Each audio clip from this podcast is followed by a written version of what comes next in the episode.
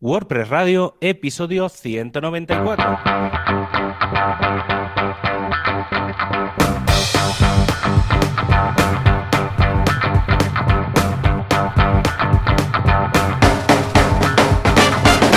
Hola a todo el mundo, a todas las personas humanas que estáis detrás de vuestros auriculares y hola también a todos esos robots que estáis escuchando y transcribiendo esto para que algún día pues, dominar el mundo WordPress, que además hoy en día es interesante para hacerlo y luego descubriréis por qué. Y mientras llega el día en que los roboses sepan hablar y explicar cosas de WordPress, tenemos a otra persona humana con un micro delante llamado Joan Boluda. ¿Qué pasa, Joan? Hola, ¿qué tal? Pues sí, eso dicen, persona humana, aunque yo creo que todo esto es una simulación y realmente no somos reales Somos ni nada.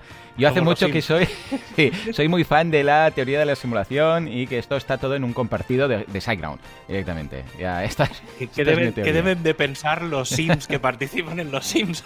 Bueno, deben ¿No? decir, no somos nada, somos los Sims de los Sims de los Sims. Imagínate tú, porque esto es eterno. Porque claro, si cada realidad virtual es capaz de crear una inteligencia artificial dentro de su realidad, y esta lo mismo, estamos en infinitas realidades y sería muy pillado que estuviéramos en lo que llaman la Edge Reality, ¿eh? la, la que lo empieza todo. Sería muy, muy pillado. ¿eh? Pero bueno, si está todo hospedado en SiteGround, pues yo ya estoy contento. ¿eh? ¿Por qué? Porque mira, quiere decir que no va a caer el servidor, que sería un problema. De todas formas, si cayera el servidor, tampoco habría problema porque se reiniciaría y tampoco nos daríamos cuenta. O sea que igual ya ha pasado. Igual ya ha pasado. Ahí está, ahí está. Bueno, aparte de esto, pues pedazo de curso en boluda.com de cómo vender en Amazon. Es decir, Ah, cómo tener nuestros productos, que eh, es una movida, ¿eh? No solamente Sí, sí, a nivel de gestión, que lo tiene, las etiquetas que tienes que mandar, especialmente si usas su línea de distribución, su, su- a través de Amazon ah, Shopping y tal, o sea, que ellos te hacen los repartos, ¿no? Ah, porque tienes que poner las etiquetas, unos códigos. Si envías un palé de productos, en el palé va una etiqueta, en cada producto va una etiqueta. Bueno, es un, es un Cristo, ¿no? Si no, Mira, luego también. Precisamente para que los robots Claro, ¿ves? puedan leer. ¿Ves? Si es que es toda una realidad virtual, si es que está clarísimo. Pues nada, aparte también el margen que se quedan, cómo funciona, las condiciones, todo este tipo de cosas. O sea que si tenéis un e-commerce, hey, valoradlo. Eh, no es para todo el mundo, también os lo digo, eh. Hay gente que dice, no me sale a cuenta, pero hay otras personas y otros negocios que dicen, hombre, sé que pierdo margen, pero gano rotación, se lo mando todo a ellos, me olvido de entregas, historias y tal, y si aceptáis pues las condiciones, os puede ir muy bien. Yo tengo clientes que están encantados con Amazon y clientes que, vamos, irían con antorchas a quemar la, vamos, todos los puntos de distribución. El Amazon Fulfillment. Sí, exacto, exacto. Entonces, bueno, eh, eh, ojo, uno Sí. de mis clientes que tiene un pequeño e-commerce ah, que odia Amazon, ¿vale? Odia Amazon, lo utiliza, ¿vale? Pero se está siempre quejando, no sé qué. Pero es que además de comprar en Amazon, de usar Amazon Fulfillment y tal, trabaja en Amazon. o sea que trabaja ahí, en, aquí en Barcelona, en Badalona, que tienen la, la- la central aquí, pero pe- y se queja mucho, que tal, que cual, no sé qué, y digo, o sea, se queja como trabajador y temas de condiciones que tiene ahí, ¿no? Pero usa Amazon, compra en Amazon y vende a través de Amazon. Y digo, hombre, pero tú, mucho palique, pero luego utilizas Amazon, no haces complot aquí ni nada. Y me dice, ya, bueno, pero es que me va bien. Y digo, bueno, pues es lo que hay. Claro, si es es lo que hay. En fin. Es la historia del mundo. Pues sí, pues Sí, sí. sí. ¿Y tú qué, qué, qué novedades tienes? Pues yo esta semana ha sido bastante movidita porque he estado mm, con el, si no recuerdo mal, fue el jueves pasado, Mm. salió la versión final de PHP. Oh, qué 8. guay, qué guay. Sí, sí, sí. Y entonces tenía, bueno, llevaba semanas haciendo pruebas con las, las betas y con las release candidates y tal, y al final, bueno, en, en WP Sysadmin eh, monté, bueno, he hecho como una especie de, el, el tutorial base que tengo, que es para como para montar un WordPress en un VPS, sobre todo muy pensado para desarrollo y para y para tener como un sistema de pruebas, aunque bueno, si eso se quiere poner en producción, pues ta- también funciona, vamos, que no es. Y entonces hice, eh, acabé, digamos, de rehacer el tutorial porque mm, las, las versiones RC me estaban dando problemas, sobre no tanto con el propio PHP, sino con algunos con algunas extensiones de PHP, con, con algunos, comple con, por ejemplo, con la conexión de Redis, me costó muchísimo al principio y esta vez ha sido pim pam. Supongo que, claro, eh, eran las RCs, pero todos los complementos hasta que se han puesto al día para funcionar con PHP 8, pues, pues ha, cos- ha costado.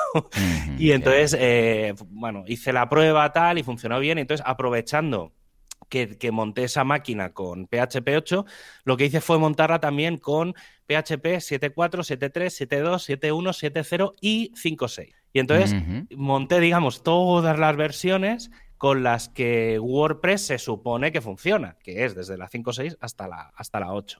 Y entonces estaba haciendo un, pequeño medio estudio, a ver, no es que sea hipercientífico, pero sobre todo para comparar, em, hablo en este caso, hablo de un WordPress pelado, ¿eh? O sea, básicamente porque no, no, claro, con, con PHP 8 no va ningún plugin todavía ni nada. Pero bueno, era un poco un experimento para ver el tema de la velocidad de carga, si con PHP 8 va mejor que con PHP 7.4, o sea, un poco, hacer un poco de análisis de, rendimiento de PHP 8. Y la verdad es que me ha sorprendido bastante en general la prueba, ¿vale? Porque sí que, mm, sí que he visto cosas muy claras y muy obvias, ¿vale? Por ejemplo, PHP 8 funciona el doble de rápido que PHP 5.6, que tampoco es ningún misterio, y era bastante, es bastante normal pero sí que me ha sorprendido que PHP 8, en este caso hablamos sin, eh, a ver, espera que lo reviso, con sin caché incluso, en una máquina un poco potentilla, ¿eh? para que no se saturase, va eh, cerca de un 20 o un 30% más rápido que PHP 7.4.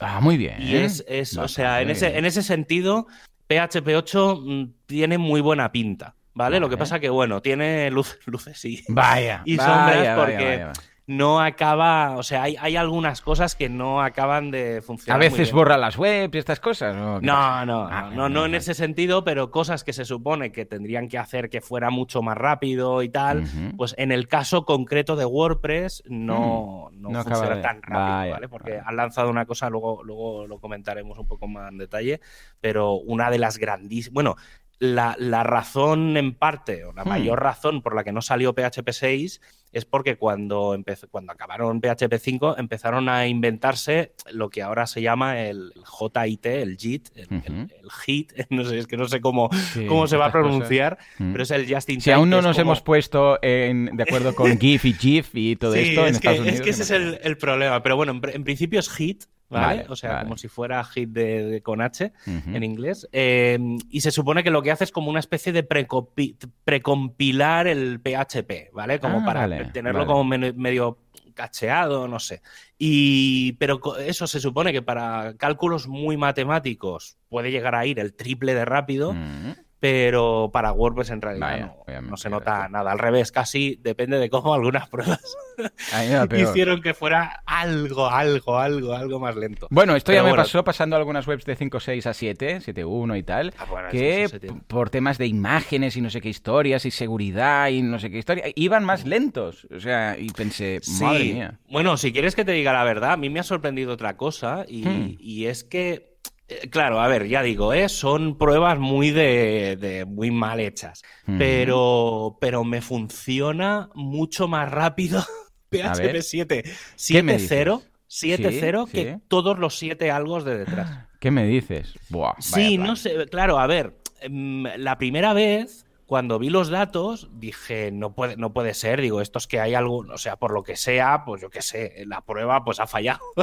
¿sabes? Y, dije, pero bueno, da igual, digo, como es una cifra de todo lo que voy a hacer, mm, paso, digo, ya, ya, digo, tampoco, digo, como es eso, como es una, un, experimento así muy tal, pero luego, según fui haciendo todos los tests, después, eh, siempre el 7.0 me daba datos menores que el resto, entonces dije, ostras, mm. pues sí que, sí que, entonces, sí que algo debe de estar pasando. Claro. Y la verdad es que no sé por qué, o sea, no, no, no tengo muy clara la razón. Sí que sabía que obviamente los, los cambios de PHP 5.6 a 7 son, a nivel de, calidad, eran infinita, infinitamente, o sea, en plan 50, mm, 70% más de velocidad, ¿vale? Hmm. Pero luego, según con el paso del tiempo, se han, se han retrasado, eh, o sea, ha, ido, ha ido a peor. ¿eh? no, no tengo muy claro el por qué.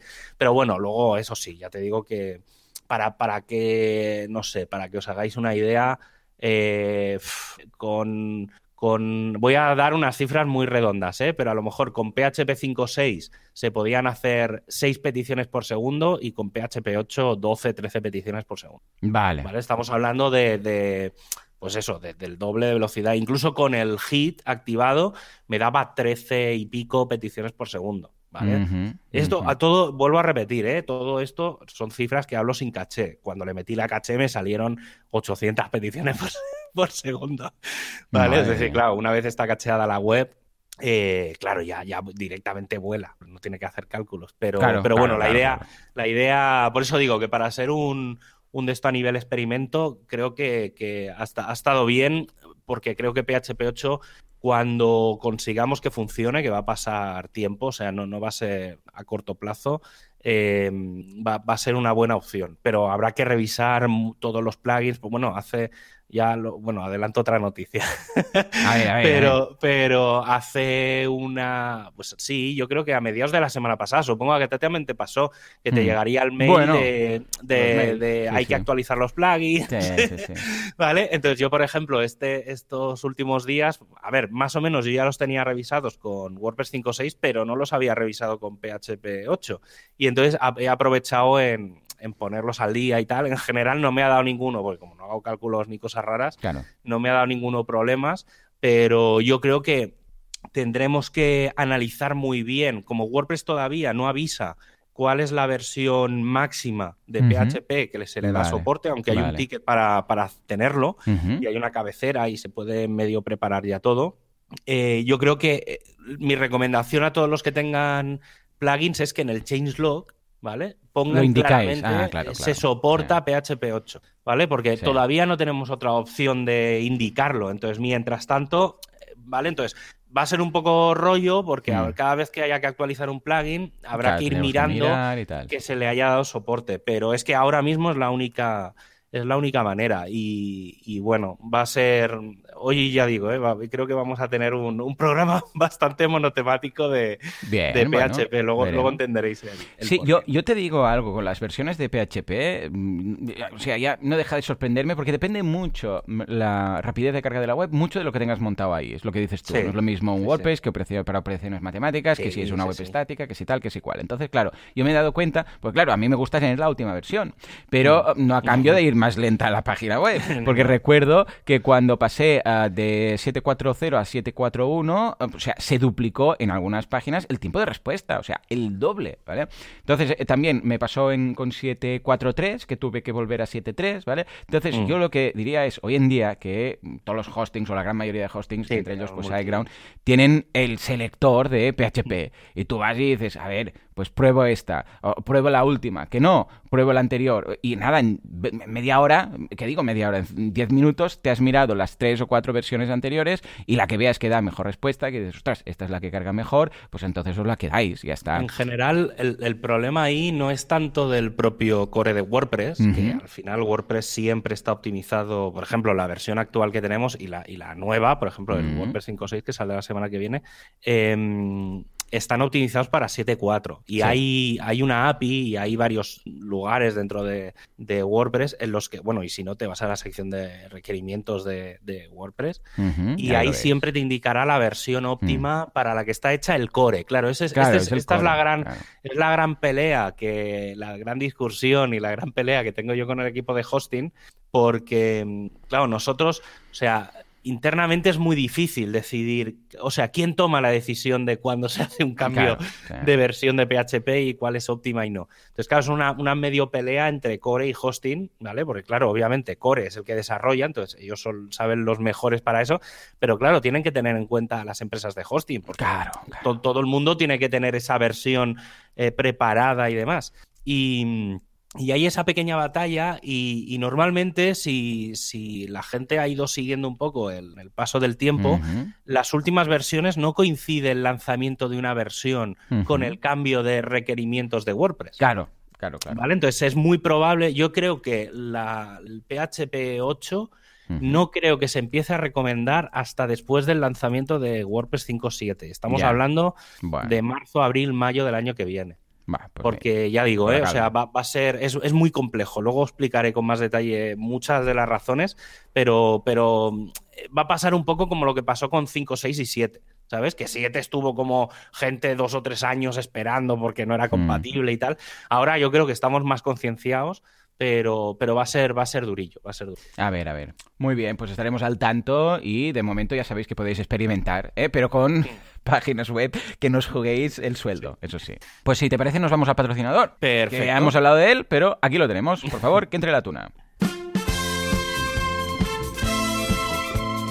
Hay un mundo lleno de PHP 8 que la gente no sabe qué hacer, actualizar, no actualizar, probar, no probar, ¿no? ¿qué hacemos con PHP?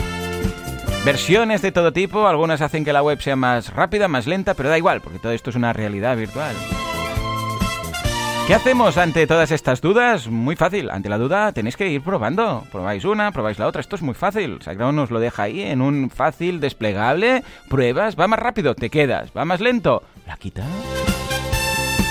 Pues sí, sí, sí, efectivamente. Échale un vistazo porque SiteGround está ahí, vamos, al hilo de la tecnología con PHP 8, 9 y 10. Y porque no me ha llegado la música para decir 11 y 12. si no también lo digo. Bueno, va, ¿qué vamos a destacar? Eh, ojo, que tienen ya cosas de PHP 8, ¿eh? SiteGround, de hecho, ha enviado algunos correos indicando que se pueden hacer pruebas, historias. Lo sé, lo sé. Lo sé porque uno de los responsables de SiteGround está en el equipo de, hosting y, hemos, hemos tenido, esta, ya digo, eh, que estas últimas semanas ha sido la, la comidilla. es que, claro, para el equipo de hosting, cualquier mierda que salga nueva es bastante interesante. Pues mira, hoy voy a hablaros del, del hosting web, ¿vale? Eh, SiteGround tiene más de 2 millones de dominios alojados y tiene tres niveles de servicio. Tienes el nivel startup para aquellos que empiezan y solo necesitan alojar un dominio, pues un certificado TLS, con sus copias de seguridad diarias, con correo electrónico. Y si ese se te queda corto, pues ya puedes pasarte a, yo qué sé, porque necesitas algún sitio más, pues eh, tienes el Grow Big, ¿vale? Para que puedas comenzar a crecer, donde el límite está más en el éxito, en el éxito que tengas, ¿vale? Y además tienen el servicio de caché avanzada y el, sistema de staging. Y si tienes uno de esos sitios con mucho éxito, pues te puedes pasar al Go que tiene todo lo de los anteriores y todavía más, como la copia de seguridad avanzada, eh, puedes añadir colaboradores, mejor sistema de staging y el uso de repositorios de Git.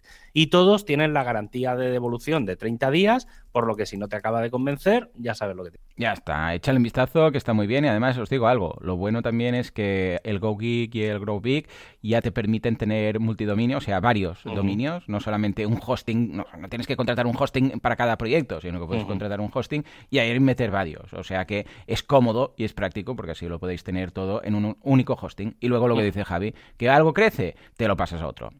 Venga, échale un vistazo, siteground.org es com lo que haga falta.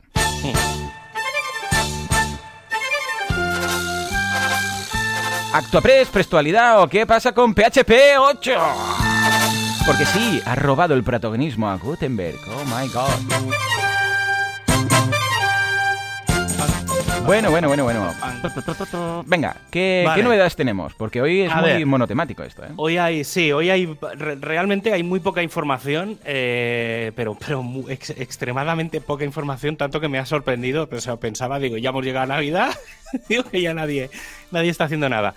A ver, em, algunas cositas que se han ido haciendo esta semana, ah, porque, bueno, en principio esta semana sale o ha salido eh, WordPress 5.6 beta 2, que lo, tengo que pensar, ¿vale? Y el próximo día 7, que si no recuerdo mal es el próximo, mirar, eh, sí, el próximo lunes por la, bueno, el próximo lunes sí, a mediodía por la tarde, se congela completamente todo el código y se harán las actualizaciones de seguridad, ¿vale? Que es lo último que siempre se añade al final, ¿vale? Digamos, es el trabajo de, esta última semana. Y si no falla nada, eh, se congelará 24 horas el código y el martes sobre las 8 o 10 de la noche, hora española, se compilará ya la versión final de 5.6 y normalmente, pues eso, entre el martes por la noche, miércoles por la mañana, tendremos el aviso de que hay la nueva versión de. Es decir, que la semana que viene, si no falla nada en el programa, tendremos, tendremos la, versión final que en principio creo que no va a cambiar nada porque ya digo, ¿eh? o sea, es una versión bastante, bastante cerrada. Pero sí que hay ciertas novedades. La primera, se va a actualizar el actualizador. Ah, bien, bien. Suena como un, trabalenguas. ¿Vale? Pero básicamente eh, tiene mucho sentido. ¿eh? Me he estado leyendo bastante el, artículo que se publicó eh, y creo que ha sido el momento exacto de, comentarlo también y demás. O sea que, que, está bastante bien. Y básicamente lo que se va a plantear es eh, como ahora prácticamente todo WordPress se puede actualizar automáticamente, eso está haciendo que todas las que, claro, todos los WordPress hagan más peticiones, eh, todo se haga como mucho más automático y entonces, claro, las probabilidades de que algo se quede roto por el camino, pues han aumentado. Y entonces el equipo de Yoast eh, ha tomado la decisión que a partir de enero, ¿vale? Cuando ya esté ya la versión de la 5.6 lanzada, pasen las vacaciones de Navidad y todo, eh, van a revisarse todos los tickets que hay pendientes relacionados con cosas de actualizaciones, van a revisarse todo el sistema de actualizaciones de, digamos, de, las cuatro cosas que hay, el core, los themes, los plugins y las traducciones, y eh, van a plantearse reprogramar todas las funciones relacionadas con esta. Sobre todo con un foco en fiabilidad, es decir, ¿qué pasa, por ejemplo, si se queda algo a medio descargar? ¿Vale? Entonces, una de las cosas que yo creo que van a hacer, que ahora, porque esto se habló hace unas, unas semanas, es, por ejemplo, hacer la verificación de los CRCs, de los ficheros y hacer una serie de cosas que ahora se medio hacen, pero no se acaban de hacer. Es decir, ¿sabes? Que no, que no es. O sea, nunca se había planteado el tema de la fiabilidad a ese, a ese nivel. Y bueno, está ahí. Yo creo que va a ser una de las grandes funcionalidades ocultas de WordPress 5.7 ¿vale? Porque No, no, creo, yo creo que se van a tirar toda esa versión trabajando en ello, pero no creo que venga como una actualización menor en. No tiene, no tiene sentido. Yo creo que vendrá ya como un planteamiento de cara a, la 5.7. Luego lo que decía antes, eh, otra gran noticia, por decir que es grande, pero bueno, es la, noticia que es que a los desarrolladores de plugins se nos ha mandado el mail para hacer las actualizaciones. Yo ayer o antes de ayer me encontré con, algo que no me había pasado nunca. Hmm que es que al hacer la actualización por el Subversion, ¿vale? o sea, subir, digamos, los ficheros nuevos, eh, no, claro, al rato, eso que estaba focalizado en el plugin, y entonces al cabo de cinco minutos me voy a la página y veo que no está actualizado. Digo, mierda, digo, pero digo, yo juraría que le daba el botón de actualizar. Típico que no. Y entonces han hecho una cosa nueva, o al menos para mí es nueva, no sé cuánto tiempo debe llevar, pero yo recuerdo que hace dos meses, que fue la última actualización, eso no estaba. Que es que ahora, cuando haces una actualización, tienes que irte como un panel, aunque te mandan un mail también para darle a confirmar, pero tienes que confirmar esa actualización. Ah, no, sé, no sé exactamente por qué ni cuándo lo han hecho, ni yo no me he enterado. O sea, no, no, no, no sé, ha sido bastante raro. Entonces, hay como una sección, han hecho como un panel para developers de plugins, no recuerdo la URL, y entonces ahí te sale como todos tus plugins con todas las versiones y entonces puedes ir dándole a confirmar para, digamos, ponerlo como a producción. pues han hecho como un sistema intermedio entonces, bueno, simplemente que lo sepáis, que, si alguien va a actualizar estos días, que, que esté atento que llega un mail, aparte de todos los mails, de todos los cambios que llegan del subversión, llegará un mail diciendo eh, verifica o valida que has sido tú el que quiere publicar no sé qué. entonces, nada, es simplemente darle al enlace en el mail o te vas al panel y das al botón de confirmar y ya está, y, se pone en producción, que no tiene más misterio. Pero bueno, me me ha sorprendido porque no no, yo personalmente no me lo esperaba. No, no, ha sido como bastante, bastante curioso. Luego, otra, bueno, otra noticia, no sé si llamarlo noticia, pero, pero bueno, eh, claro, llega WordPress 5, o sea, ya se va a lanzar WordPress 5.6 estos días y como siempre, una semanita antes de que se lance, se lanza la gran pregunta que es ¿qué cosas tienes en tu lista de deseos para WordPress 5.7? Mm, vale. Entonces, en este caso... Em, hay que decir que, WordPress 5.7 tiene una serie de cosas que tienen que salir sí o sí, ¿vale? O sea, no porque sea WordPress 5.7, sino porque son temas que se han quedado de versiones anteriores, son temas que van en el roadmap general, digamos, de WordPress, ¿vale? En este caso, pues las que llevo comentando últimamente, que son la de la de los widgets y el navigation, que eso es lo, mínimo que tendrá que salir, porque si no, no, saldrá el full site editing. Pero claro, hay gente pues, que pide otras cosas, ¿vale? Pues en tres meses a ver qué se puede hacer. Entonces me, he ido, me he estado leyendo el, el, un poco los comentarios, ¿vale? Porque son, son, yo creo que son de los posts que más comentarios se generan. Y hay un tema recurrente que no es la primera vez que sale, y yo creo que es algo que, que hay miedo por abordar, que es la gestión de los medios. ¿Vale? Es decir, es verdad que en general la parte de los media, del multimedia, de las imágenes, de los ficheros y tal, de WordPress, es lo peor que hay ahora mismo en WordPress. Yo mm. estoy totalmente de acuerdo.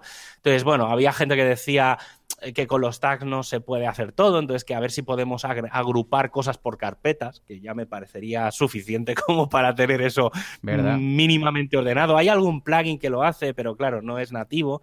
Em, comentaban el tema de más herramientas relacionadas con el tema de la privacidad, con el tema de la hmm. GDPR y demás, básicamente por una cosa, porque sí que es verdad que la GDPR hace un par de años fue como la gran novedad y demás, pero es que ha habido un montón de países del mundo que han lanzado, incluso ya no digo países, por ejemplo, California tiene la CAAA o algo así, creo que es, que es también la, copyright, no sé. Eh, pero vamos, es, es su GDPR, ¿vale?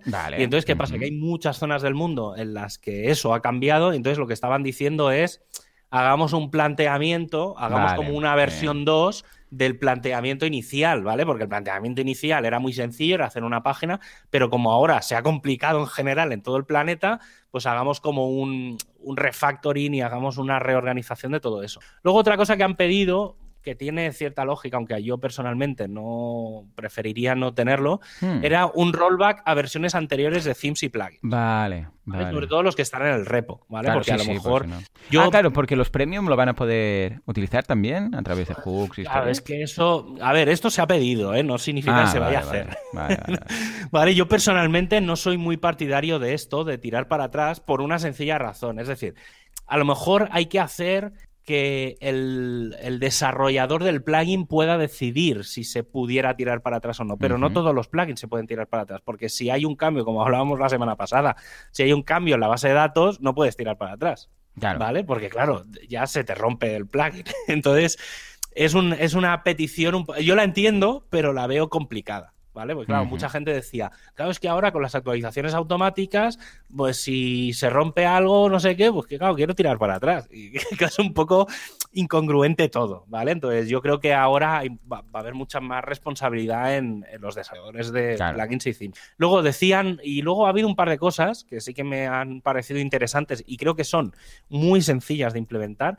Una era el modo mantenimiento, que me, me, ha gustado mucho porque es el concepto de eh, darle un botón y decir el sitio está en lockdown. Ah, vale, vale, vale. Cerramos no porque estás actualizando, sino porque tú quieres. Un poco, mira, pues el, ejemplo más claro es eh, Apple cuando Sí, sí, sí, ese concepto de decir, vale, voy a poder hacer, es como algún plugin de estos de mantenimiento que puedes ponerle como una landing con una fotito y cuatro textos, pues hacer algo así, sobre todo porque es verdad que muchas veces hay que bloquear el sitio por alguna razón, pues yo qué sé, cambias todo el stock. Y entonces a lo mejor durante una hora estás subiendo, bajando cambios, no sé qué, tal y ya no tanto por un tema técnico, sino por un tema de contenido propiamente. Entonces, necesitas ese modo mantenimiento que creo que podría ser interesante y no lo veo como algo extremadamente complejo, porque el propio WordPress ya tiene su sistema de, entre comillas, de mantenimiento, porque cuando actualizamos WordPress o se actualiza un plugin o demás, el sistema se bloquea y muchas veces habréis entrado y pone, este sitio está en mantenimiento, que es muy feo. Entonces, hacer algo para mejorar eso estaría bien. Y luego otra cosa que me ha parecido interesante y que va muy en la línea de lo que hablábamos, no sé si la semana pasada o la mm. otra, era eh, gente que, decía, ¿por qué no añadimos eh, campos para los meta tags, ¿vale? Y el Open Graph y todo eso, ¿vale? O sea, todo, lo que hablábamos de los plugins, esto es un poco de, serie, pues tenerlos, que me parece muy bien, y obviamente gente, mucha gente sacando trapos sucios, voy a decir trapos sucios en, el buen, en el buen sentido, pero tickets y cosas que hace 11 años que están abiertos. Era muy, un poco triste y, me hizo mucha gracia porque sí que es verdad que había algún ticket de, de alguna cosa que no está considerada como un error grave, pero, pero claro, no deja de ser un error. Y, era un ticket de hace 11 años, que hasta hace, hace, dos meses todavía se estaba discutiendo. Y entonces me ha hecho mucha gracia de gente que, de que gente que lo abrió ¿eh? hace 11 años diciendo, oye, podríais cerrar este ticket de hace tal cantidad de años. y luego, como último tema, y así ya vuelvo al monotema y hacemos un poco de continuación, es el tema de eh, el anuncio oficial del soporte que va a tener WordPress con PHP. Vale. Vale, entonces no, no, no lo he querido hacer tema del día propiamente ese anuncio. Voy a explicar luego sobre PHP 8, pero eh, sí que quiero explicar un poco qué es lo que WordPress ha anunciado que va a dar soporte, porque esto también ha habido mucha, mucha historia y era que, mm, que WordPress en realidad es compatible, ellos lo han llamado beta compatible con PHP 8, ¿vale? Entonces voy a explicar un poco el, Hmm. tema. El tema es, PHP 8 tiene muchas novedades, ahora os explicaré unas cuantas, las más, digamos, destacadas.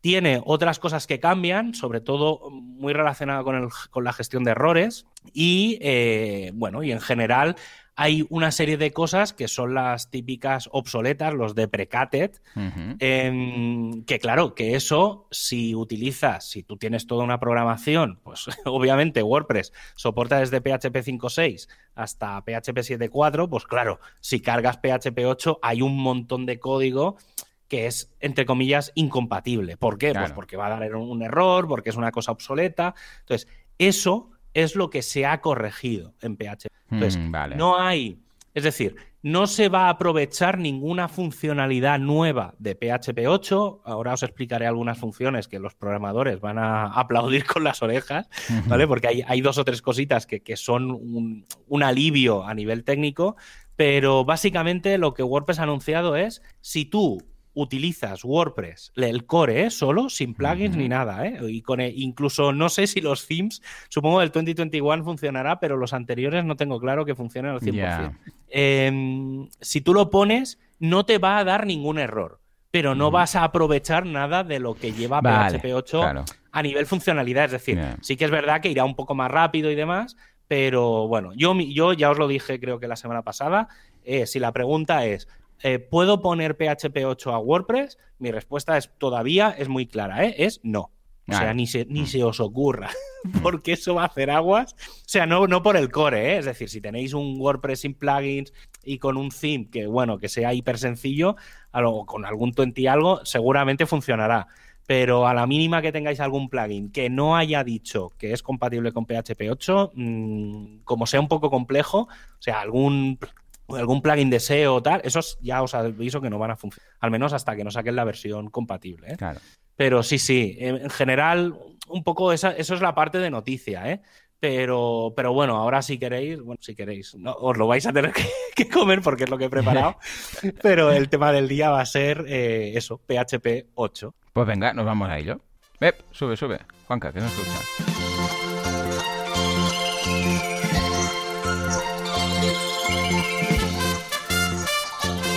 Pues te digo algo, Javi, aunque sea un poco más técnico, vale la pena saber. Mira, vamos a estar hablando de PHP 8 en general, no nosotros, pero en general en el sector bastante. ¿eh? Y cuando Sí. llegue el momento, pues la gente que hago, lo hago, lo pruebo, ¿no? Con lo que, hey, mejor que escuchéis el programa, ya sabéis de qué va, y así ya os podéis saltar cualquier tipo de información posterior. Y ya está, ¿eh? Sí, porque la verdad es que tampoco, tampoco creo que vaya a salir mucha más información. Es verdad que en, en los corrillos más técnicos llevamos meses comiéndonos información de PHP 8, pero hasta prácticamente la última semana no estaba muy, muy claro porque han estado discutiendo, un ha habido un tema que es una chorrada, era cambiar una arroba por una almohadilla, O sea, para que mía. veáis el nivelazo. O sea, obviamente tenía mucha repercusión, ¿eh? Pero han estado discutiendo eso a lo mejor hasta hace, no os exagero, ¿eh? A lo mejor hace un mes y estaba a punto de salir todo. Entonces, por eso digo que, que, que ha, sido, ha sido una versión un poco diferente. A ver si nos la tener- vamos a saltar al final como la, como la 6. Madre mía. No, no, no, no. Pero bueno, PHP cumple 25 años y bueno, aprovechando un poco eso, lo hace con el lanzamiento de PHP 8. Y a ver, contiene muchas características nuevas, optimizaciones, e incluye el, el- los voy a decir en castellano porque es que todavía no sé ni cómo se van a llamar. Luego los mencionaré en inglés, ¿eh? que es co- como creo que se acabarán llamando. Pero han incluido los argumentos con nombre, los tipos de unión, los atributos, promoción de las propiedades del constructor, expresiones coincidentes, el operador null safe, el hit y en general mejoras con los tipos, gestión de errores y consistencia. Luego, luego explicaré con más detalle que todas Mm. estas palabrejas. ¿Cómo afecta esto a WordPress? Pues la verdad es que en cuanto a rendimiento y mejoras, eh, puedo decir que poca cosa, pero sí, sí que es verdad que después de, o sea, en teoría tenía que afectar poco, pero las pruebas que yo he hecho no dicen lo mismo, ¿eh? O sea, em, pero sí que es verdad que puede dar un poco de dolor de cabeza por algunas razones que no, son tan novedosas y por defecto eh, cosas muy antiguas. Por ejemplo, cosas que eran warnings, ¿vale? El típico mensaje de error, ahora se convierten en, fatal errors. Y esto hace que algunas cosas que simplemente antes eran un aviso, ahora bloqueen el código. Y esto que conste, mm, yo personalmente no lo veo como algo negativo, ya que hará que la calidad del código sea más estricta en cuanto a posibles errores. Y por tanto, el código será más estricto y mejor, aunque costará más a los programadores. Hay que decir que en estos tres últimos meses se ha, se ha estado trabajando mucho para que WordPress 5.6 sea compatible, ¿vale? Que eso es esta, esta semana que viene. Eh, pero bueno, lo que decía, que, no va, no, eso no implicará que, que el código. Eh, me estoy escuchando doble. ¿Sí? Oh, eso da una rabia. y, me, he vuelto loco durante un segundo. Ahora, ahora me escucho bien. Menos, menos. Ahora no me escucho.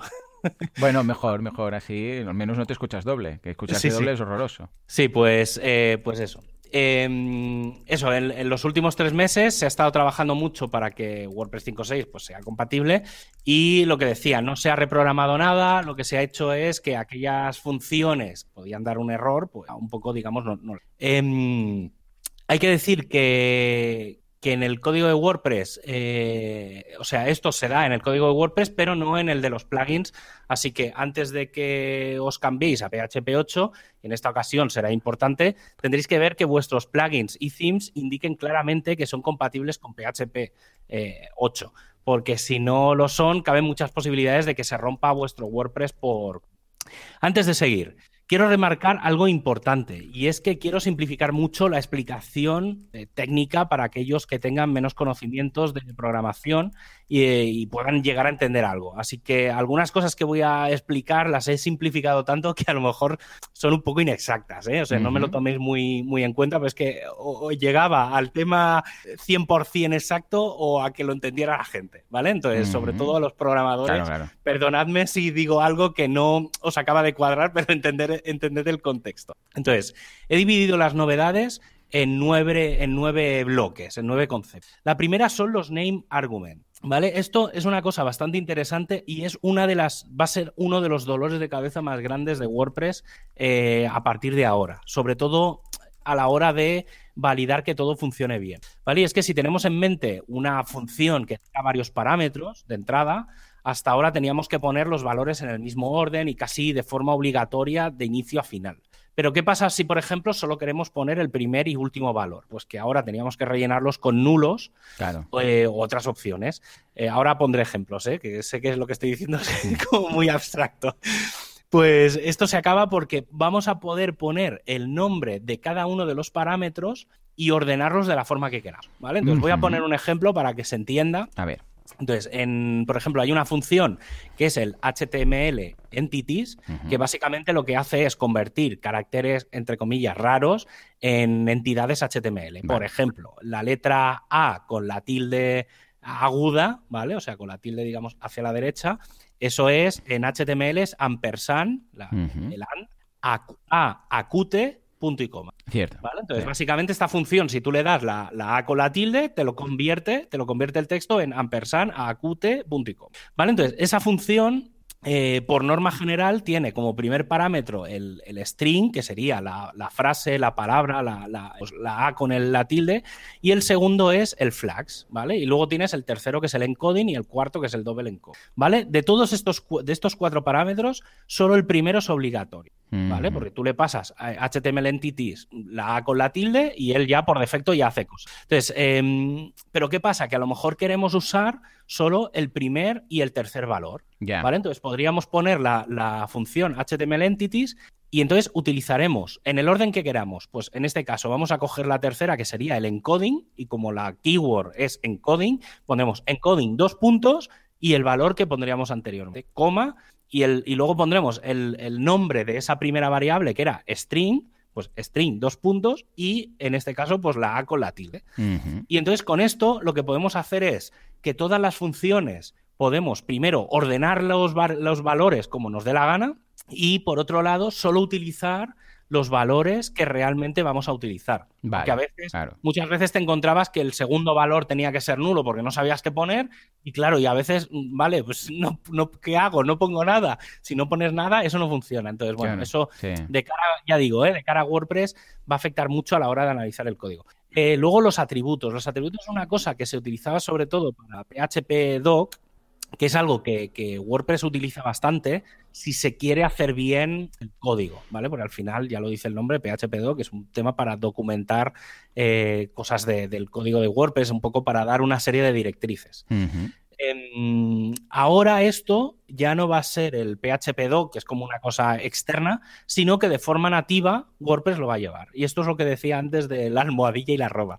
Vale. Básicamente, para los que usan esto hasta ahora, la línea de documentación comenzaba por una arroba y esto cambia por una almohadilla y el contenido de lo que queríamos decir metido entre corchetes. Vale. ¿Vale? Simplemente es eso. Pero fijaos que este pequeño detalle de cambiar una arroba por tal, pues puede romper absolutamente todo. Y Mm. vuelvo a repetir, el problema es que WordPress utiliza el PHP doc prácticamente para todo, lo que significa lo que significa que va a haber que reprogramar toda esa parte eh, si se quiere hacer bien. Entonces, esto es una de las cosas bastante más chungas que nos podemos encontrar.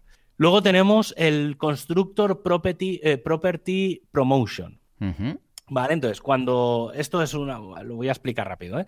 Cuando creas una clase, ¿vale? Que al final una clase es una- un conjunto de variables y funciones, Sí. pues normalmente tienes que declarar si la información que vas a poner es pública o privada, ¿vale? El, tipo- el típico public no sé qué o private no sé qué, o, ¿vale? O sea, que en programación es eh, básicamente es quién puede llamar a esas funciones o a esos datos. ¿vale? O sea, pues si tienes algo público, pues desde cualquier, por ejemplo, otro plugin podría llamar a esa función vuestra, pero si es privado, solo la podéis llamar vosotros. Em, pues esto ahora cambia para que todos esos tres grandes pasos que había, pues validar, no sé qué, tal, ahora se hacen solo con uno. ¿vale? Entonces, parece una Bueno, tontería, mira. ¿vale? Pero va a simplificar muchísimo, muchísimo la creación de clases, ¿vale? Que es básicamente como se programa hoy en día y WordPress funciona prácticamente todo con clases. Entonces, va a simplificar mucho toda la parte de desarrollar y crear cosas nuevas, ¿vale? Antes Especialmente, o sea, esto aplica solamente, entiendo, si programas en con objetos, ¿no? Para entenderlo. Porque Sí, por bueno, yo a veces tengo clases. Yo no soy muy de programar en general con objetos, pero suelo crear clases, porque al final pues tienes una cosa, sobre todo en proyectos muy grandes, de, de cosas muy repetitivas, Claro. ¿vale? claro. Pero bueno, sí, al final va muy ligado con el tema de los, de los objetos. Luego, otra de las grandísimas novedades son los union types, ¿vale?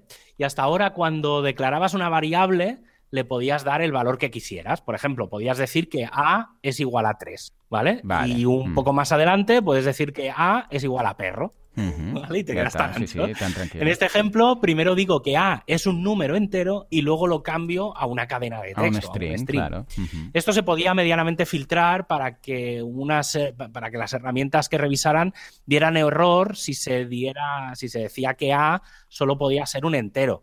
Pero cuando tú lo ponías a funcionar, ¿vale? Lo que decía antes del PHP doc, tú en el PHP doc le podías decir, mira, A solo puede ser un valor entero. Pero cuando lo ponías a funcionar, si cambiabas a texto, en realidad no pasaba igual. nada. Vale. Ahora eso va a ser un poco más forzado porque podrás, eh, por ejemplo, definir que A sea un entero o un decimal. Ah, dos a la vez. Posterior- Vale. Sí, le podrás dar una serie de tipos de, de- bueno, eso, tipo, tipos. Sí, sí, tipos. el, el nombre Entonces, exacto. eh, ¿qué- ¿qué va a ¿Vale? pasar? Porque en función de lo que es, pues puedes hacer ciertas cosas o no. O sea, si son Claro. eh, números, los puedes sumar y, y va a funcionar. Pero si son strings y los sumas, pues no, no se puede sumar. Claro, o sea, un 3 error. más 3 daría 33 o daría un error en lugar de 6, ¿no? Entonces, si tiene dos tipos, mm, claro, ¿cómo, cómo, cómo actúas entonces? O sea, ¿cómo va a actuar PHP si no sabe exactamente? Claro, en realidad si tú, el, el o no. concepto del union types es, como tú hasta ahora, digamos, podías decir, por lo que decía antes, A puede ser un número o A Correcto. puede ser un texto. Sí. Claro, tú ahora, le- lo que, y claro, eso luego podía fallar porque a lo mejor te equivocabas o pasaba algo y Mm. eso, pues le decías que A era perro y cuando hacías perro más 3, Claro, eso daba, sí. un error. Entonces, claro, ahora el- lo, lo- lo interesante de esto es que como tú ahora le puedes decir, por ejemplo, A es un número entero o un número decimal, Sí. tú sabes que A lo podrás tratar a nivel matemático, Claro. pero, pero si tú metes otra cosa ahí, antes de que la suma esa que estábamos haciendo antes fallase, Ajá. en el momento en el que tú dijeras A es igual a perro, ya te fallará. Vale. Entonces, en realidad, a la hora de hacer, sobre todo, controles de mm, de calidad de código, claro. sabes que esas operaciones no van a mm. fallar. Entonces, un montón de, por ejemplo, yo una de las cosas que hacía antes era, antes de hacer a lo mejor una suma, decías, mira, coge la variable A y me la conviertes a número. Claro. ¿Vale? Entonces, luego, claro, entonces cuando hagas la suma, sumas el número 1, el número 2 y lo sumas y obviamente eso nunca iba a fallar. Claro, no, no Entonces, todo ese tipo de control mejorará. Em, en este caso, pues a ver, no, yo personalmente creo que no, no va a tener una, afectación muy grande a nivel de WordPress, pero sí que creo que a nivel de calidad o a nivel de posibles errores eh, va a mejorar mucho la calidad del código. Estupendo. En ese sentido, muy, muy bien.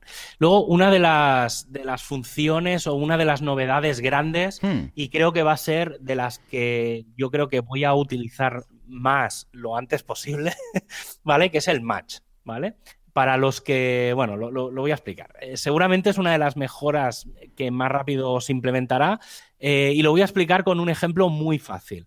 Hasta ahora tenemos la función llamada switch, ¿vale? En la que según un valor, tú le das un valor que viene, te viene un valor, y dependiendo de, ese, de, ese, de ese valor en sí, pues haces una cosa u otra.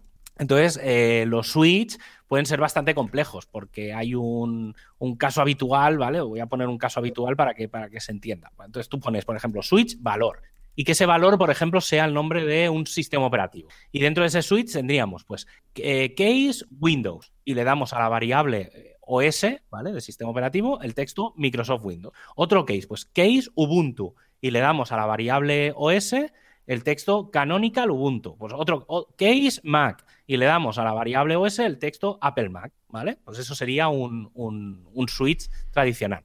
En, este caso, si hay algún valor que no corresponda, tú puedes poner un default, ¿vale? Que es que si por defecto no funciona nada, pues en este caso podríamos poner que el OS sea no conozco este sistema. Y al acabar el switch, pues tienes la variable OS con ese valor. ¿Vale? Entonces, esto, pues bueno, todo lo he dicho así un poco, es un poco complejo, ¿vale? Pero al final, pues no sé, a lo mejor son 10 líneas de código, ¿vale? No es mucho, pero bueno. Pues la función match, en realidad, todo lo que hace esto es un poco pim pam, ¿vale? Porque tú le dices, eh, básicamente es que le digas que, que te diga el resultado directamente que quieres, ¿vale? Es decir, si es Ubuntu, directamente devuélveme Canonical Ubuntu. Si es Windows, devuélveme directamente Microsoft Windows. No empieces a hacer ahí una serie de posibles fórmulas y casos y no sé qué, sino es un poco vamos a piñón a lo que necesito. Hacen lo mismo, casi casi.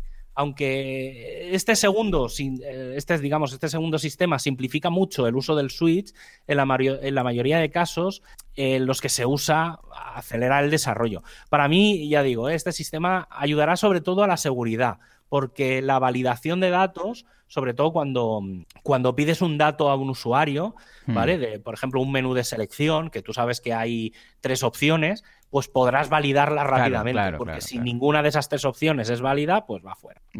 Y luego, otra de las grandísimas cosas, y esto creo que esto sí que va a afectar bastante a la calidad del código de WordPress, es el operador null safe. Hmm. ¿Vale? el null safe es otra de las cosas que ahorrará mucho tiempo a los programadores y una vez más creo que se va a entender fácilmente eh, cómo lo voy a explicar. Pongamos que necesito saber el país de un usuario, ¿vale? Entonces lo primero que haría es decirle eh, qué, país es nulo, ¿vale? Es decir, yo dejo ahí, digamos, tengo una variable que es país que no vale nada, pero la defino, ¿eh? Digo, país no vale nada. Eh, luego haría, haría una especie de pregunta, un if, que es, si existe un usuario, devuélveme la dirección. Y entonces, eh, y entonces, una vez, digamos, estoy ahí ya dentro. Y entonces luego tendría que hacer un, si existe una dirección, dame el país. Claro. ¿Vale? Y finalmente le digo, si existe un país, haz que la variable país, que es la que hemos definido antes, ponga el valor que tenga que tener. Pues, por ejemplo, ES de España. ¿Vale? Todo esto es un encadenado de tres if. ¿Vale? Es decir, tienes que hacer si no sé qué, entonces, si no sé qué, entonces, si no sé qué, entonces. Claro, claro, ¿vale? Entonces, esto tiene lo que en informática se llama un coste tecnológico. No, no, hablamos de dinero, ¿vale? Sino hablamos de, de, cálculo matemático de todo esto, porque al final tienes que hacer una serie de comparaciones y demás. Pues ahora, todo esto que os he explicado se puede simplificar eh, de una forma que en una línea lo tengas hecho. ¿Vale? Entonces, como al final tú estás haciendo if y no haces los else, ¿vale? Que es, digamos, si no lo tengo, pues haría otra cosa. Correcto. Eh, tú podrías poner país es igual a usuario, y aquí es donde viene el null safe operator, que es interrogante, flecha. ¿Vale? Ese es el nuevo operador. Lo mismo que Ah, tenemos la vale, suma, la resta, vale, vale. el igual igual, que es para comparar, Sí. el mayor igual, pues tenemos el interrogante guion eh, mayor que, ¿vale? Digamos la flecha, el interrogante flecha, sí, sí, entonces sí. podríamos poner país es igual a usuario, el operador null safe, dirección, operador null safe, país. Vale, Entonces, vale, vale. si, digamos, te hace toda la, Todo secuencia y si la el último valor, o bueno, obviamente todos los valores de en medio nunca devuelven error, eh, si llegas al último lugar y el último lugar tiene un valor, ¡bum! te lo devuelve a la variable. Bien. Ya digo, es un poco complejo, pero visualmente los No, visualmente tiene mucho sentido. Recuerda a una especie de, de array o de atributos que están uno dentro de otro, dentro de otro. Es un, poco, es un poco parecido a los objetos. Sí. ¿Vale? O sea, en el fondo es como los objetos que tienen la flecha, no tienen el Correcto. interrogante delante, pero vendría a ser un poco eso. O sea, yo creo que esto le darán un par de vueltitas para que con los objetos también acabe funcionando. Bien. Entonces, bueno, básicamente, si todos los if, pues decía, si todos los if cumplen, pues eh, se, se le dará valor. Si Claro. no, pues se quedará vacío. Luego tenemos una cosa bastante interesante, y esto A es ver. muy interesante que los- la gente que no se dedica a programar o no se dedica a las matemáticas, a lo, a lo mejor no lo entiende. A ver, ¿Vale? Pero es el, lo que se ha llamado el Seiner String to Number Comparison. a ver. ¿Vale? Esto está bastante relacionado con lo que decía antes de los union types, y es que hasta ahora ocurrían cosas curiosas de programación. Por ejemplo, ¿sabéis que 1 más 1 no tiene por qué ser 2? ¿Ves? Ya empezamos. ¿Vale? Por ejemplo, 1 más 1 para un informático podría ser 10. Y es correcto porque a veces nosotros, los informáticos, sumamos en binario Claro. ¿Vale? Y es eso, eso de los unos y los ceros, ¿eh? ¿Vale? Pues hasta ahora, para nosotros, eh, el número cero podría ser igual a perro. Ya, ya. claro. ¿Vale? Sí, sí, sí. sí. Entonces, eso, digamos, el número cero es igual a perro, es verdad, ¿vale? Eso Mm. tenerlo como, como una máxima. Entonces, sí, ya sé, ya sé que parece absurdo, ¿eh? Pero eso a partir de ahora, el número, el número cero es igual a perro, a partir de ahora va a ser mentira, porque Claro. obviamente tiene lógica, ¿vale? Entonces, ¿qué cosas tiene la programación, eh? Eh, pero no estamos locos, no, no, no estamos locos. No estamos Bueno, locos. esto es discutible, pero bueno, eh, en este caso sí, sí que es cierto, claro, claro. Vale, entonces luego tenemos el, eh, el Consistent Type Errors for Internal Function, ¿vale? Que es otra de las novedades. Va a ser la gran, bueno, de las funcionalidades nuevas, digamos, va a ser la última.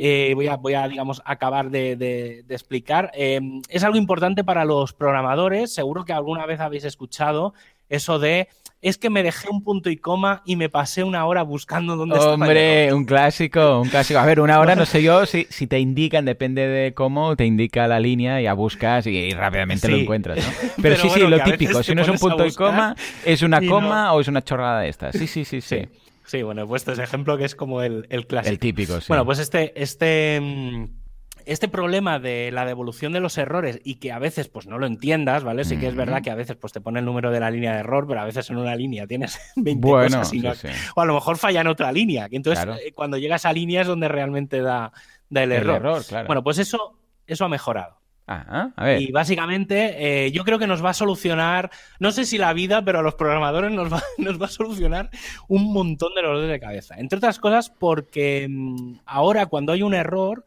te va a indicar bastantes más cosas de las que decía ahora. Primero, Vale, vale. va a indicar si el problema está relacionado con un tipo de dato que le has dado Ujú. o eh, porque le has pasado, por ejemplo, un texto en vez de un número. Por ejemplo. O si, por ejemplo, una función tiene las opciones 1 y 2 y le pasas la opción 3, pues te va a decir que el número que has puesto es incorrecto, ¿vale? Porque el valor Vale, no era. vale. Como estos errores a veces que dan un poco de información, estilo, se esperaba, yo sé, un cierre de paréntesis y Sí. no está. O sea, esto ampliado, esto es cómodo, esto va bien. Sí, sabes sí. por dónde van los tiros. ¿no? Sí, porque además, si, por ejemplo, antes la, la función que explicaba antes del HTML Entities, como os decía, se le pueden llegar a pasar hasta cuatro parámetros.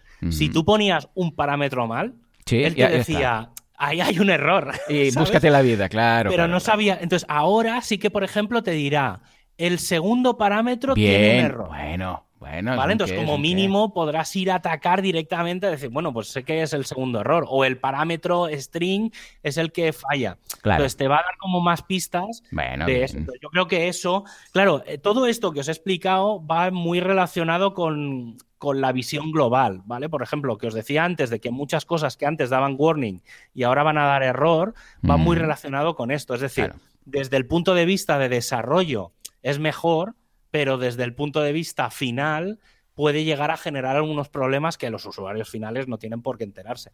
Yo hmm. personalmente creo que todo esto está muy bien enfocado a, mejorar la calidad del código, ¿eh? todo hay que decirlo. O sea, que dentro de lo que puede sonar mejor o peor y demás, eh, tiene cierta lógica el por qué se haya hecho. Y luego entonces voy a ir ya directamente a la grandísima novedad eh, que es lo, el bombo y platillo que se ha lanzado de PHP 8, que es el HIT, el Just in Time Compilation. Y es, como digo, es la gran novedad de PHP 8 y por lo que se convierte en una versión mayor, principalmente es el HIT, compilación Just in Time, que es el, el HIT, no confundir con Git, ¿vale?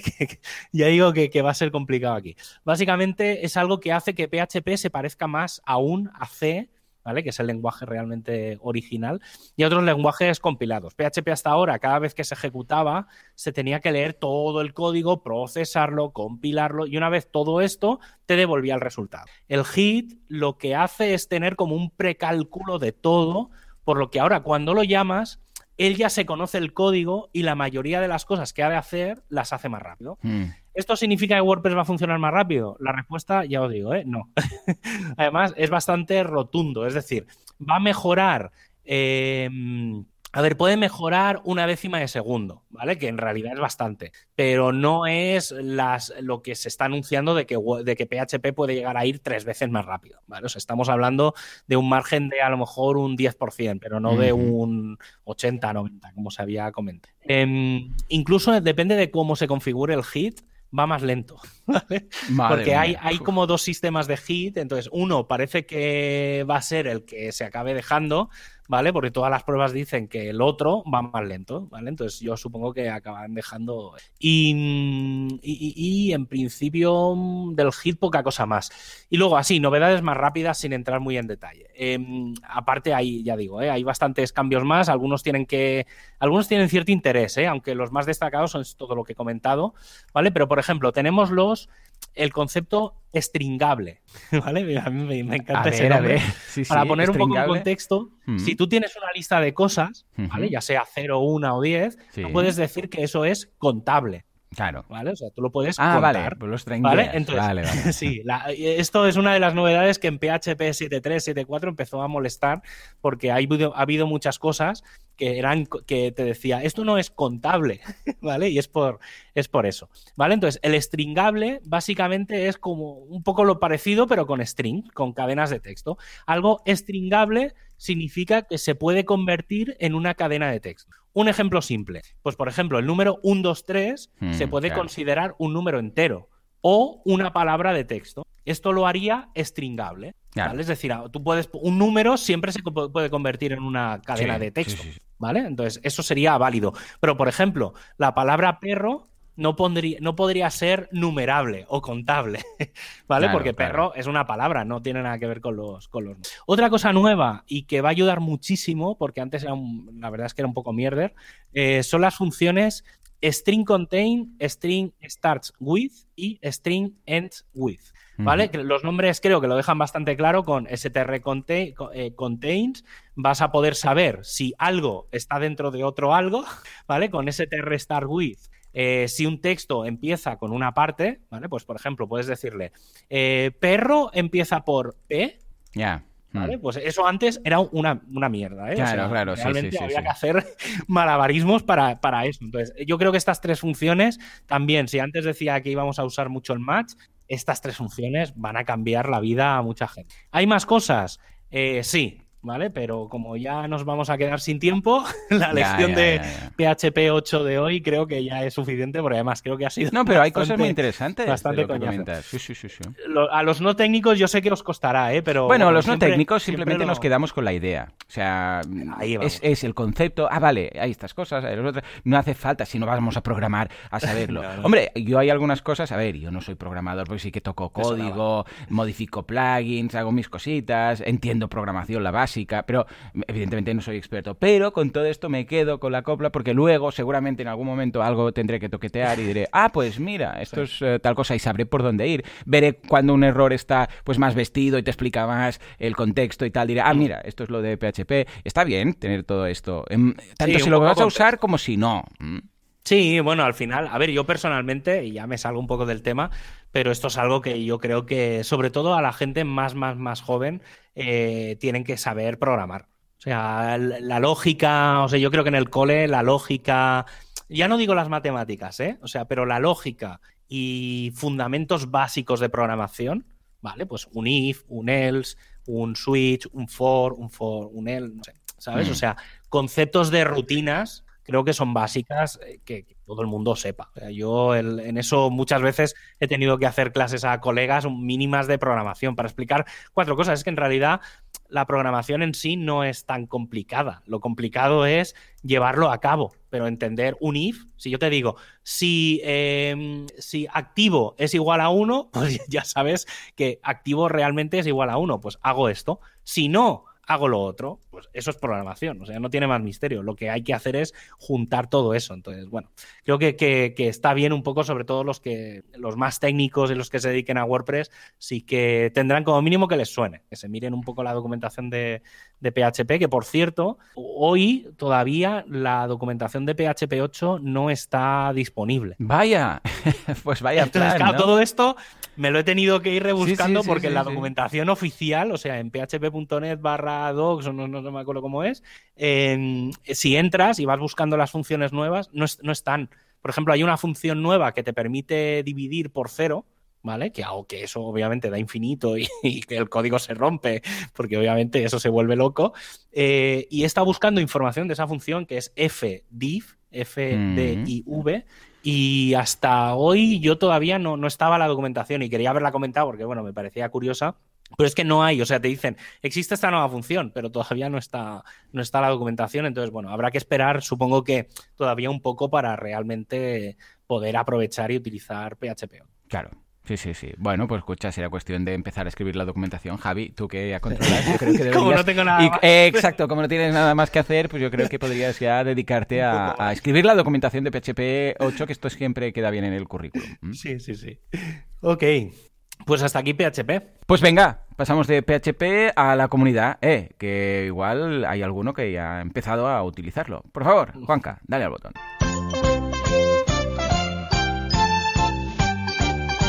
Word Comunidad, Comunipress, da igual. Eh, WordPressers unidos jamás serán vencidos, montando sus paranoias, WordCamps virtuales, meetups y todo lo que haga falta. Venga, Javi, ¿qué tenemos esta semana? Porque tenemos ya nada. Aquí la WordCamp Sevilla virtual, mm, contributor de inversión. La semana pasada os comenté que iba a haber la WordCamp Sevilla. Eh, no quise dar mucha información, aunque yo tenía, eh, tenía cierta información de, antemano, eh, porque voy a participar bastante en, ella. Y básicamente la WordCamp Sevilla que me he abierto aquí, tengo aquí por aquí la, web. Van a ser cuatro días, va a ser el 26, 27, 28 y 29 de diciembre, que si no me equivoco es de sábado, domingo, lunes y martes. Eh, o sea que puede ser un poco rara, pero bueno, como estamos un poco en unas fechas en las que en teoría tenemos que estar encerrados en casa y tal, va a ser un poco rara estas, estas fechas de, de este invierno. Eh, básicamente lo que, lo que plantearon desde WordCamp Sevilla es, estamos un poco hasta las narices de tantas charlas, ¿vale? de que de todas las WordCamps con muchas charlas, pues que todas las meetups, hoy como hoy en día podemos visitar todas las meetups y al final la mayor parte de las meetups son charlas, eh, dijeron, pues no va a haber charlas. O sea, vamos a tener una WordCamp sin charlas. ¿Y qué es una WordCamp sin charlas? Pues algo que yo ya medio había hecho alguna vez en Barcelona, que es una mega, un mega contributor day de cuatro días. y lo que se va a hacer es juntar mesas de trabajo, ¿vale? De los diferentes equipos de, WordPress. Entonces, por ejemplo, el día 26 de diciembre vamos a tener la mesa de marketing y diseño, ¿vale? Que son dos equipos que normalmente hacen cosas bastante juntas, ¿vale? Pero a veces no se hablan, ¿vale? Porque como siempre están las mesas separadas, pues bueno, pues ahora va a haber como una única gran mesa de ambas cosas. El domingo 27 va a ser la mesa más técnica, va a ser la mesa de core, plugins, eh, temas y hosting, que yo estaré en la parte de, hosting llevando esa parte.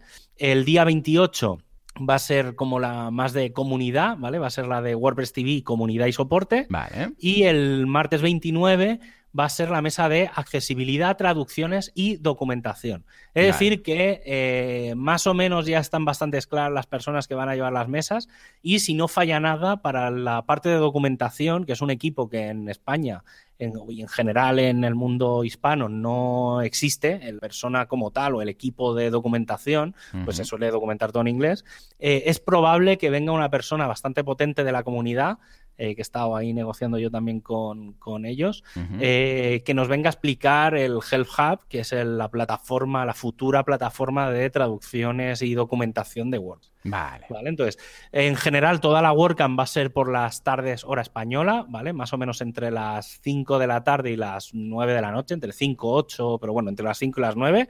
Eh, lo que hará que para toda la gente que esté oyendo en América sea su mañana, Vale, Es decir, esos cuatro días por la mañana mm. será horario americano y por la tarde será horario europeo. Y luego, aparte de, mm, la WordCamp, pues tenemos solo dos meetups. Y es que, claro, es algo bastante habitual que llega el diciembre y entonces antes del puente del día 8, el puente que en España tenemos, después del puente todo el mundo sabe que la gente está pensando más en otras cosas que, que en WordPress y en otros eventos. Pero bueno, el próximo día 3, este jueves, tenemos eh, la gente de WordPress Gijón va a hacer una charla sobre web performance muy relacionado con SEO y eh, el equipo de WordPress Torre la Vega va a hacer va a hablar va a dar una charla sobre la creación de un tema desde cero con Sage 10. Y en principio ya está, no hay, no hay mucha cosa más. Hay alguna cosita suelta que supongo que la semana que viene la comentaré, alguna, pero todavía no estoy seguro de que se vaya a hacer. pero, pero bueno, ahí están, ya, ya veremos si hay más meetup y si no, pues hasta enero, que, que está bien descansar un poco. Además, justo la semana que viene tendremos WordPress 5.6, o sea que yo creo que tendremos más trabajo estas navidades de ponernos, de ponernos al día de WordPress que no tener que estar pendientes de, eventos virtuales y demás, que además seguramente muchos vamos a tener que hacer cenas de Navidad y cosas de estas virtuales, o sea que vamos a tener mucha pantalla por delante. Sí, habitualmente ya se, se tiene en consideración el hecho de decir, hey, a ver, si llegan vacaciones, si llegan puentes, si llegan esas historias y vamos a estar liados con unas cosas, pues mejor no montemos más porque entonces no vamos a dar abasto. Muy bien, estupendo. Pues venga, tomad nota y os lo dejamos todo en calendar, uh. Ahí está todo. Y pues nada, y hasta aquí el programa de, hoy, de un programa más de WordPress Radio. Recuerda que en wpradio.es puedes encontrar las notas del programa con todo lo que hemos explicado, que hoy intentaré documentar lo máximo posible para que todo el mundo tenga los enlaces y demás, aunque ya digo que no hay mucha documentación, pero lo voy a intentar, ¿eh? Lo a ver qué logramos. Y el próximo miércoles a las 19 y 19, pues mucho más. Eh, tanto, que, tanto más que si no falla nada, eh, lo que os decía, tendremos WordPress 5.6. Mientras tanto, adiós.